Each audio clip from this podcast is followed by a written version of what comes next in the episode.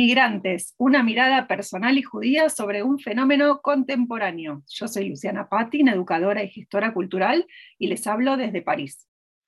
Yo soy Ariel Kleiner, rabino y life coaching, y les hablo desde Modín, Israel. Estamos ahora en el número 6, en nuestro podcast número 6.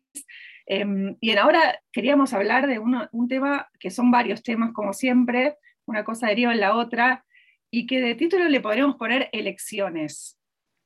Y cuando pensamos en esto dijimos Ubajarta Bajaim. ¿Por qué, Ari? Elecciones, Bajarta Bajaim, qué bárbaro. Bueno, Bajarta Bajaim es un pasuk de la Torá que dice, y elegirás la vida.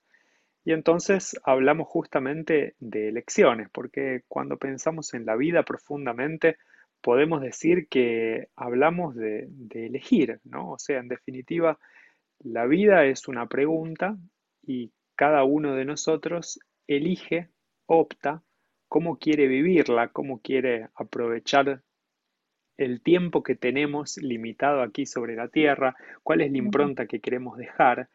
Entonces eh, se trata un poco de eso, de, elecciones.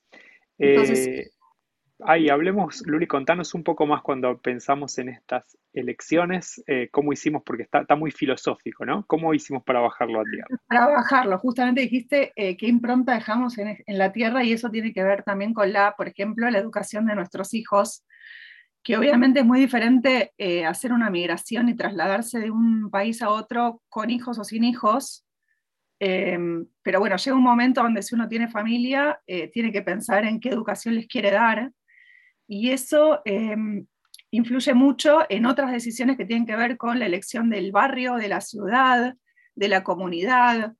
Eh, entonces, por ejemplo, eh, otro tema importante que tenemos que tratar, pero que, está vinculado, pero también lo podemos dejar más adelante, que tiene que ver con el trabajo, porque uno es por dónde empieza, ¿no? Entonces, ¿qué, qué viene primero? ¿Qué es prioritario?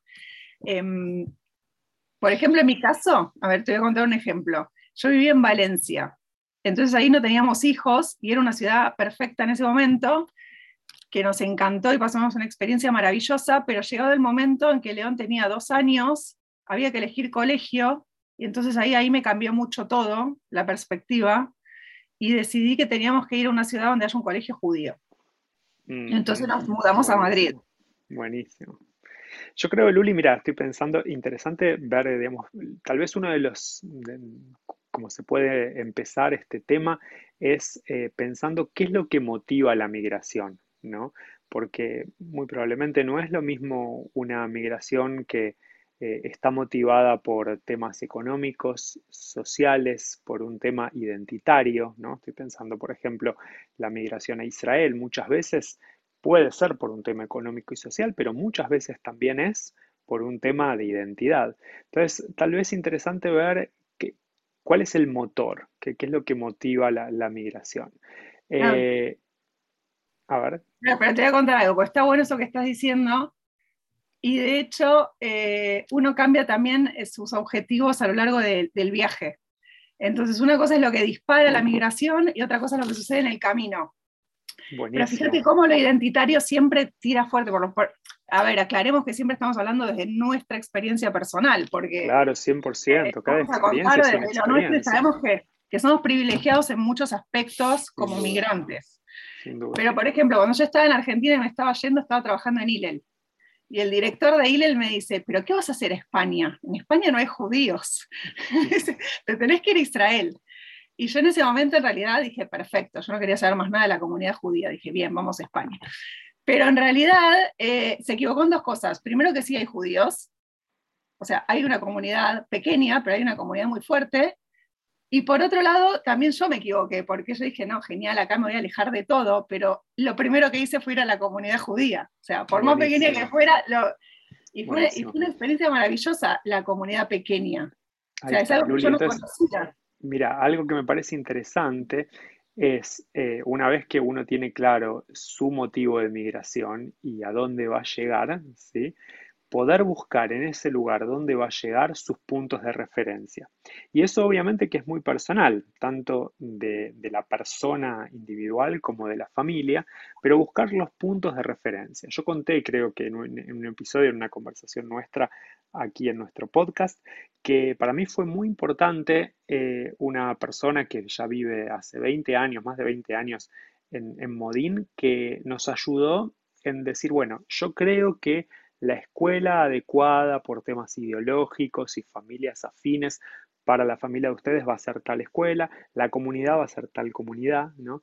Interesante que eh, no necesariamente la persona tiene que participar de esos lugares, pero si tiene la, la, mirada y el conocimiento, entonces cuando uno tiene esos como esos puntos de referencia, ¿no? Para algunos será el trabajo, para otros la comunidad, para otros la escuela, ¿no?